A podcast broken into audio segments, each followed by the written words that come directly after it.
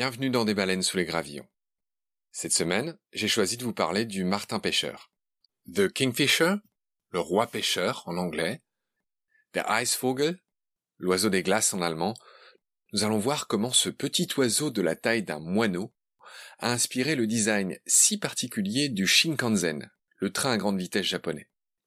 Nous allons parler d'aérodynamique et d'économie d'énergie, mais aussi d'un garçon ensorcelé parce qu'il avait refusé de donner à boire à sa maman. Le train-train de Martin, c'est tout de suite dans des baleines sous les gravillons.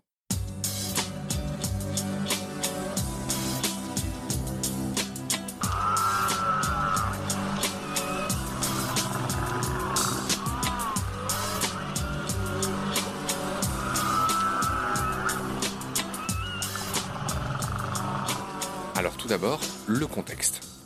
Le Japon est un pays très montagneux. Il serait donc trop dangereux, trop coûteux, de faire louvoyer un train dans un tel milieu, puis ça allongerait le temps de trajet. Les Japonais ont donc pris la décision de construire de nombreux tunnels. Mais des problèmes apparaissaient à chaque passage de tunnel. D'une part, la perte de vitesse était notable à cause de la résistance de l'air qui freine le train. On comprend bien qu'à l'air libre, l'air est repoussé dans toutes les directions quand un train se déplace. Mais un tunnel empêche l'air de s'échapper et freine le train. Par ailleurs, cet air brutalement comprimé provoque une énorme détonation à la sortie du tunnel, un peu comme dans un fusil. Des bangs de plus de 90 décibels, dangereux pour les oreilles, qui dépassent en tout cas la norme admise. La partie avant des anciens trains des lignes Shinkansen avait un profil peu aérodynamique qui présentaient trop de résistance à l'air en d'autres termes. Leur mauvais CX, coefficient de pénétration dans l'air, comprimait l'air dans le tunnel et à sa sortie, provoquant cette onde de choc qui créait une surpression désagréable dans les oreilles des passagers, comme vous en avez sans doute fait l'expérience en avion. Par ailleurs, les gros bangs déjà évoqués dérangeaient les riverains. Au pays du soleil levant, passagers et riverains des lignes n'étaient donc pas contents.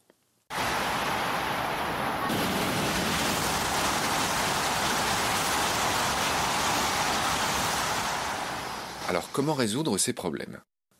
Eiji Nakatsu, un ingénieur, fut chargé par la JR, la Japan Railways, l'équivalent de notre SNCF, de trouver une solution. Il se demanda quel animal dans la nature passait régulièrement d'un milieu peu dense à un milieu plus dense. Il se trouve que cet homme était aussi ornithologue. Il connaissait bien les caractéristiques du martin-pêcheur, un oiseau très commun au Japon. Le kawasemi, en japonais, est même un symbole important dans la culture de ce pays. Il est associé à la réalisation des vœux et des prières. C'est aussi un symbole de paix et de prospérité. Au Japon, une représentation du martin pêcheur chez soi est un rappel permanent que derrière toute épreuve et chaque tunnel de la vie, il y a de l'espoir et de la lumière. Selon les contes traditionnels japonais, le martin pêcheur serait un garçon ensorcelé qui aurait refusé de donner à boire à sa mère mourante. Sa punition fut d'être transformé en oiseau, assoiffé pour l'éternité, d'où sa présence au bord des rivières et des lacs.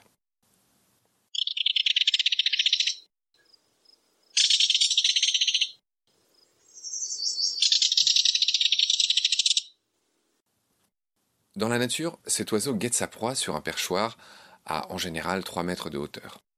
Une fois localisé, il plonge en piqué et crève la surface pour attraper de petits poissons. Il peut ainsi plonger jusqu'à un mètre de profondeur en arrivant à une vitesse de 80 km heure sans provoquer d'éclaboussure ni même mouiller son plumage parfaitement imperméable. L'ingénieur et les chercheurs de son équipe ont donc été séduits par cette technique de pêche qui se rapproche de la situation d'un train roulant à 300 km heure et qui s'engouffre dans un tunnel. Alors, pourquoi ou grâce à quoi le martin pêcheur peut pénétrer si rapidement dans l'eau sans éclaboussure ni onde qui ferait fuir les poissons. La première est que son plumage est imperméable et même hydrophobe, c'est-à-dire qu'il repousse l'eau. L'oiseau ne se mouille pas durant sa plongée, et l'eau n'ayant aucune accroche sur lui, les forces de frottement sont dans ce cas négligeables, et la vitesse maximale. Deuxième faculté, le martin pêcheur a pour ainsi dire le profil idéal, une forme ovoïde, une forme d'œuf allongé qui lui permet d'avoir un coefficient de pénétration dans l'eau très faible, En effet, la forme de son bec permet des écoulements de fluide optimaux tout autour de sa tête, sans perturbation. L'eau glisse sur sa tête de manière fluide et rectiligne. Ces deux caractéristiques lui permettent donc de ne pas dépenser trop d'énergie et de ne pas se fatiguer au fur et à mesure de ses plongées. Et il plonge pas mal de fois par jour, puisqu'il capture en moyenne une vingtaine de poissons, 80 quand il doit nourrir ses petits. Les ingénieurs et designers ont donc imité la forme du bec et de la tête du martin pêcheur pour dessiner l'avant de leur TGV. Le résultat est impressionnant et le train doté de cette motrice allongée de 15 mètres est mis en service pour la première fois en 1997. Tout en limitant la formation des ondes de choc, ce profilage permet aussi de limiter la pollution sonore lors de l'entrée du train dans un tunnel. Les performances du nouveau Shinkansen sont bien supérieures à celles de l'ancien. D'abord, le coefficient de pénétration dans l'air a été divisé par 3, la consommation électrique et énergétique a baissé de 15%, et la vitesse, elle, a augmenté de 10%, à près de 300 km/h donc. Enfin, le bruit provoqué par l'onde de choc est passé de 95 à 70 décibels, c'est-à-dire de dangereux à supportable. pour être dans cette équipe, il faut allier la volonté, la grâce, le rythme et une grande hygiène de vie. Tu t'en sens capable de ça? Bon, tu sais nager au moins? Ouais, pas mal, enfin. Bon, bah c'est bon, t'es dans l'équipe?